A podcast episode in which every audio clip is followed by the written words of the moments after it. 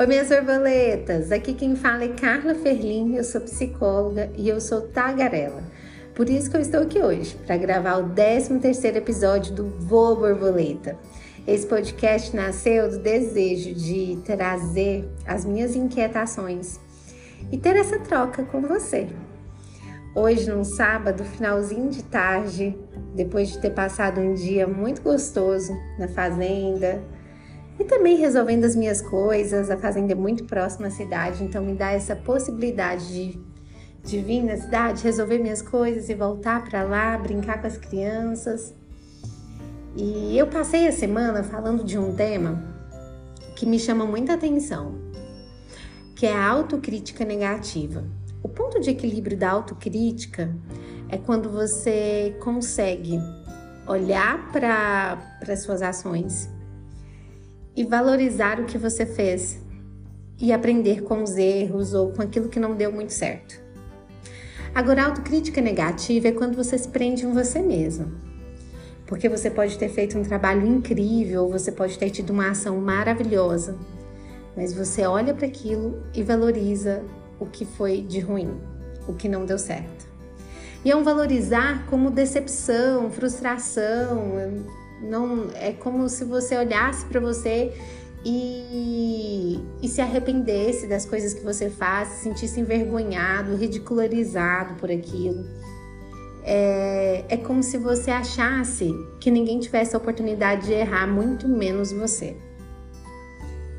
E falar desse tema me trouxe essa oportunidade de, de, de, de estar mais próximo do que eu penso, é, de observar como os meus filhos pensam ou me trazem né, situações do dia a dia deles.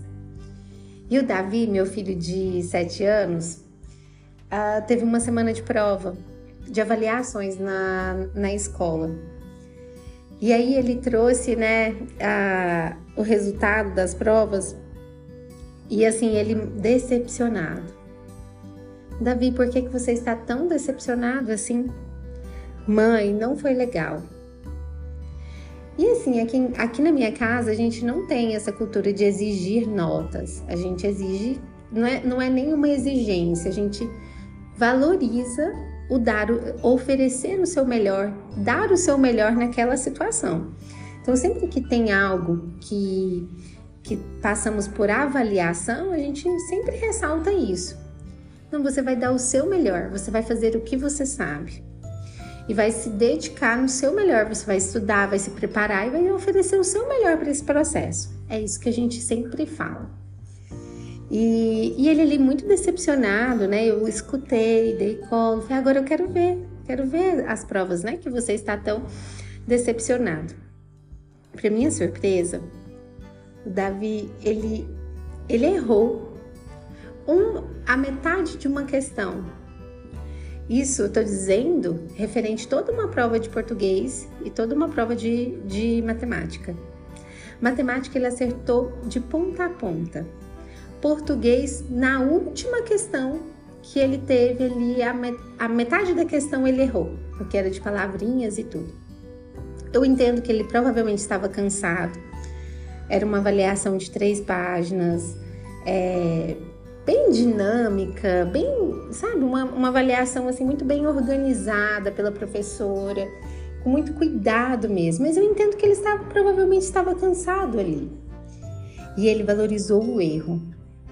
Então foi a oportunidade de mostrar para ele que aquilo era uma autocrítica negativa, onde ele estava se prendendo naquilo que não foi legal. E quantas outras coisas foram legais? Mostrei para ele cada questão que ele acertou. Foi não pelo acerto, Davi, mas pelo capricho que você fez da sua prova, pelo melhor que você deu.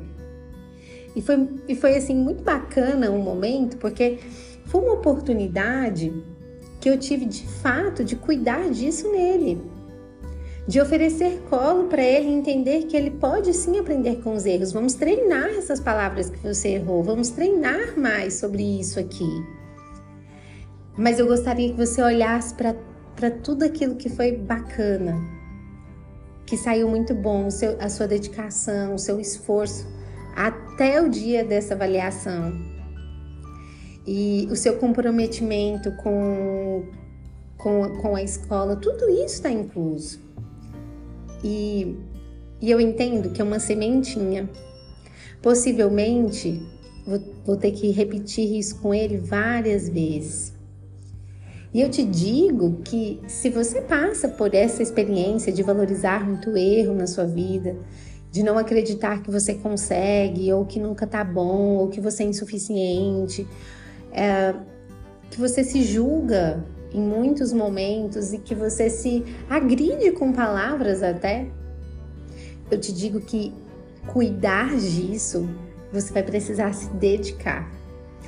Cada vez que vier, é um passinho. Cada vez que vier um pensamento, é uma oportunidade de você cuidar desse pensamento. Sabe quando a criança está chorando e quer colo, que está dando birra e você precisa resolver aquilo? Eu vou te dizer que é assim que a gente precisa lidar com os nossos pensamentos, dando colo e dando limites. E não é só uma vez, tá? É persistente. Até chegar a um ponto talvez você nem se recorde com tanta força da forma que você pensava ou que você agia. E esse ponto ele requer tempo, persistência mesmo, repetição. Assim como o pensamento de insuficiente, de, de, de julgamento, ele persistiu para estar tá aí. For, foram assim, as somatórias de muitas experiências para ter esse resultado. Então não é num primeiro momento, nossa, tive consciência do que eu faço. Esse é um passo muito importante, mas somente ele não é suficiente. Agora é preciso viver o processo de olhar para você a cada momento que você tem essa atitude né, negativa com você, de você cuidar disso, de você olhar para isso como uma necessidade de fato de cuidar. É, e nesse movimento né, de cuidar de você, você valoriza a sua autoestima, você cuida uh, da sua criatividade. E essa criatividade é o que faz você pensar diferente. É exercitar a criatividade que faz você pensar diferente, você fazer novas coisas, ter novos hábitos e exercitar experiências que realmente podem te trazer um benefício. E a criatividade, ela está assim no nosso dia a dia, nos chamando a todo momento. Inclusive, a gente se permitir viver os improvisos, a resolver imprevistos que aparecem e não se perder neles. A lidar com o planejamento de uma forma mais criativa, que é, se permitindo se libertar do controle das coisas, da garantia das coisas. E assim você vai se libertando de você mesmo, né? Dessa prisão que, que é alimentada através da autocrítica. Que olha só quanta coisa está envolvida. Dentro da, da autocrítica, quantas questões estão envolvidas? Tá a sua autoestima, tá a sua criatividade, tá a, a, os hábitos desajustados, então, a autocrítica ela pode ser positiva. E é com essa frase que eu quero finalizar mais esse episódio de, aqui do podcast, te dizendo que ficar no erro é errar mais uma vez. Então, aprenda com ele. Olhe para o erro como uma possibilidade. Uma possibilidade de você fazer diferente, de você querer é, buscar aprendizado, de você buscar aperfeiçoamento, porque às vezes a gente precisa disso. E isso tudo faz parte do desenvolvimento que nós precisamos dia após dia. E é isso, minhas borboletas. Eu vim te convidar para voar comigo, então vamos voar. Voa, borboleta! E até o próximo episódio.